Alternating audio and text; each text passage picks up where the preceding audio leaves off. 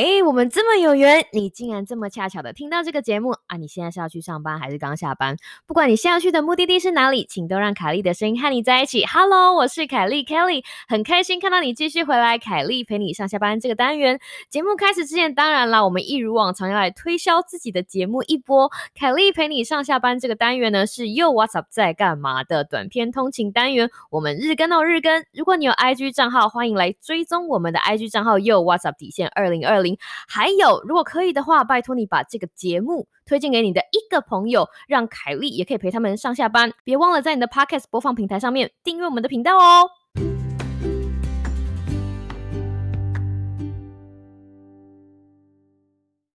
各位听众朋友，大家好啊！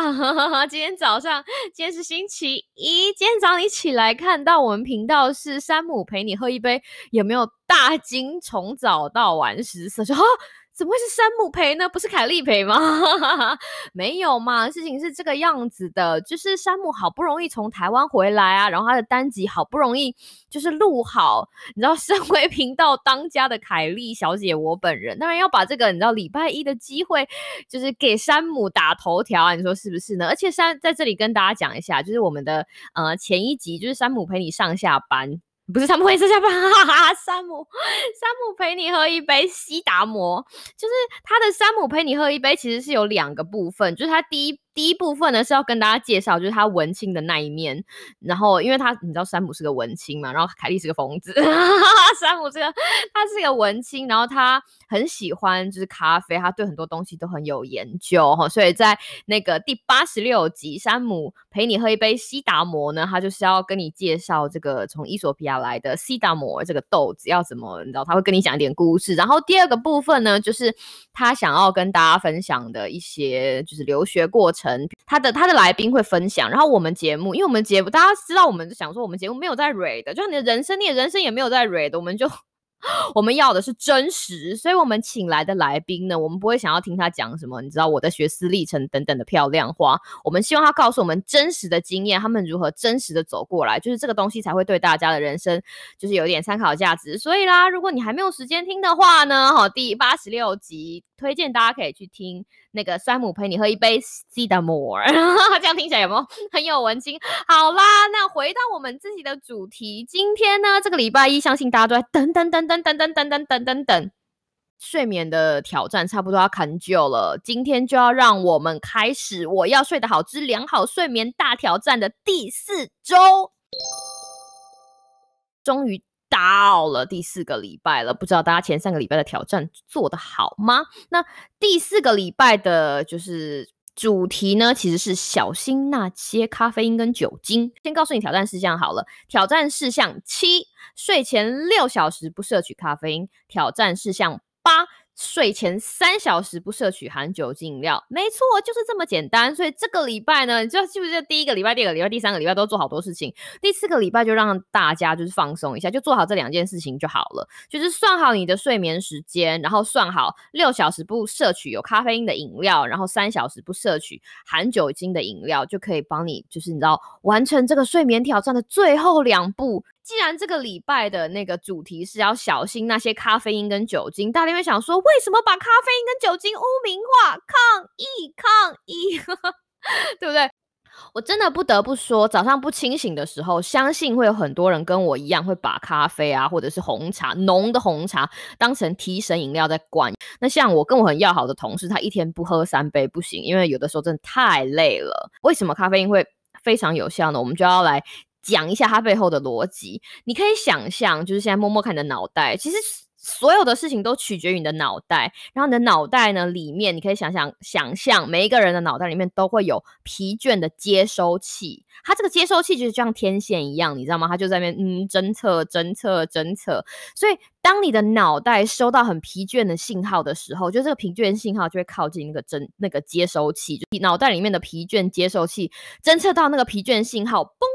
的时候，你的脑袋就是会听到一个声音，就是我累了，就是他就会知道啊，我累了，我应该要睡了，我应该要休息了。所以，像这样子的疲倦接收器在我们脑袋里面是可以帮助我们整个生理时钟，对不对？我们讲睡眠就一直在讲说，你生理身体里面有一个生理时钟啊，然后再转，然后。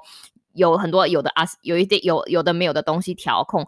但是为什么咖啡因有效的原因呢？其实就是因为，其实咖啡因长得跟这个疲倦信号非常非常的像，它也会看到疲倦接收器的时候，它就会靠过去，然后靠过去的时候，它就像个盖子一样，就是或者是塞子，它就是像这个塞子，叭就粘上去这个接收器了。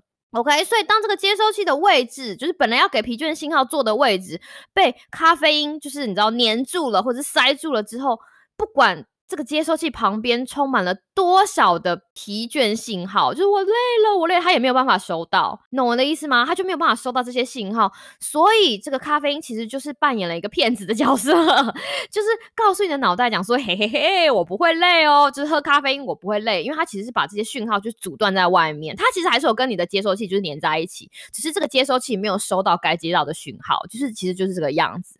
那这就是为什么我们需要喝咖啡嘛，因为我们有的时候就是需要欺骗自己，人生有的时候就是要骗自己，自己骗自己我不会累，我才可以打起精神来做做该做的事情，或者是做该做的工作。那好险哈，这个塞子的时效或者这个咖啡因的时效呢，它大概就是六六个小时到八个小时，也差不多就是我们上班或者是上学应该要努力清醒的时间就会过去，所以你晚上才不会就是你知道太难睡。建议大家哈，就是计算完你大概要睡觉的时间的前六个小时，你回推你就不要再喝咖啡了。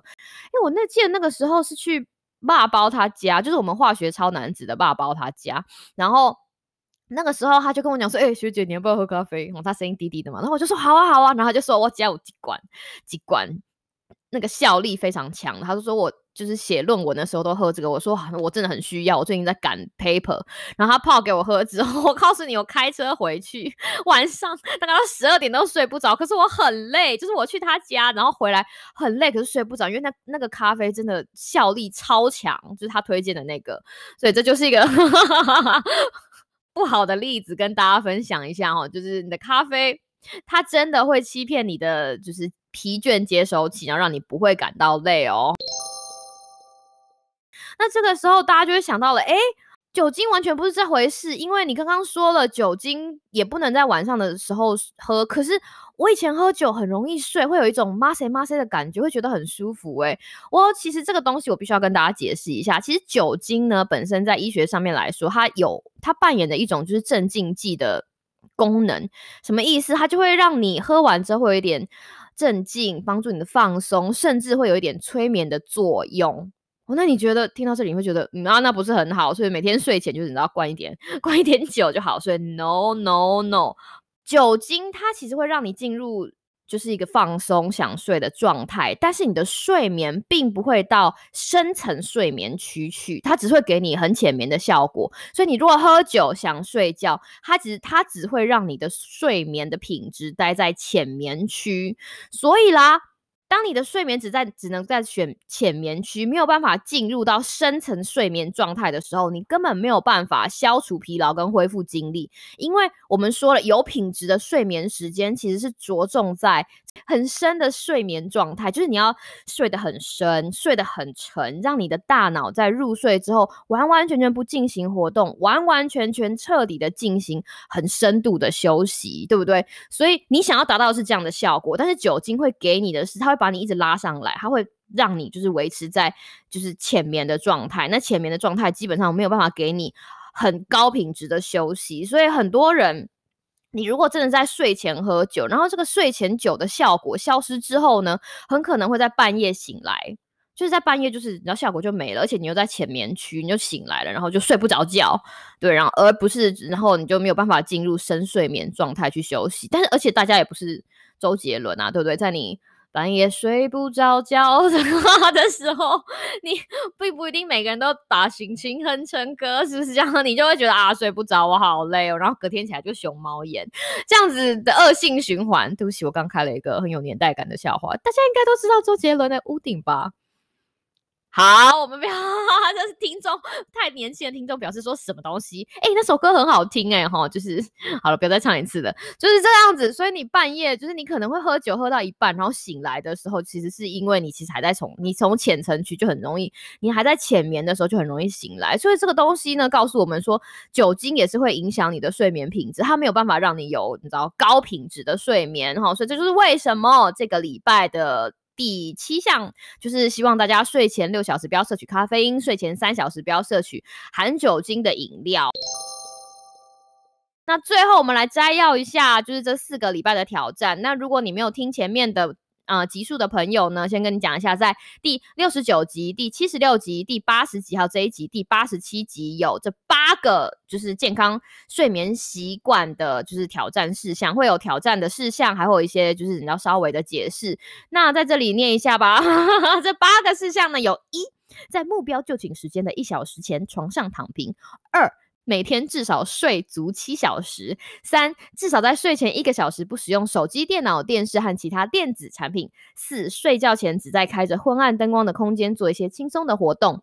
五，在白天的时候至少花十五分钟接受足够户外日光照射。六，至少在户外活动三十分钟。七，睡前六小时不摄取咖啡因。八，睡前三小时不摄取含酒精饮料。就是以上这八项。等等，跟大家分享，其实好好睡一觉这个问题哈，是一个大灾问。就是如果你要参加那种外面的工作坊啊，它就是。台上的讲者就是可以讲到你睡着，你都还没有办法把所有的知识都 pick up 起来。那我们在这里其实只是就一个，就是用一个挑战的形式，在过去的一个月之内呢，跟你分享最重要的会影响你睡眠品质的八个挑战的小细节，还有包含一些你知道这些为什么这么做，就我不能只是告诉你去做去做，然后不告诉你为什么，对不对？那我自己很喜欢的一个概念就是。How to do it right？因为我们像我们的频道在分类的时候，其实是分在知识类的 How to，就是如何做。可是有的时候我告诉你如何做，并不是只是帮你给你一些你知道 paper 啊，给你一些炒短线的东西。我希望你听完这一系列这四集之后，可以知道 How to do it right，如何把它这个东西就是彻彻底底做好。因为有的时候我们真的必须要追根究底的把这个问题或者我们遇到的难题从源头开始追究。就是勇敢的面对这些人生的议题，有的时候才是我们人生必须要面对的过程，是不是这个样子？那希望你跟我一样享受这四个礼拜的旅程，让我们一起期待接下来挑战的内容以及更多有用的生活资讯吧。我是凯莉，希望你有个美好的今天跟明天。那我们明天再见喽，拜拜。